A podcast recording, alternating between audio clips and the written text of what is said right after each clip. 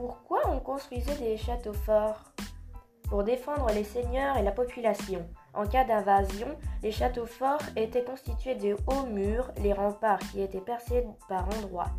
Les meurtrières permettaient de jeter de l'huile bouillante sur les assaillants. Dis-moi pourquoi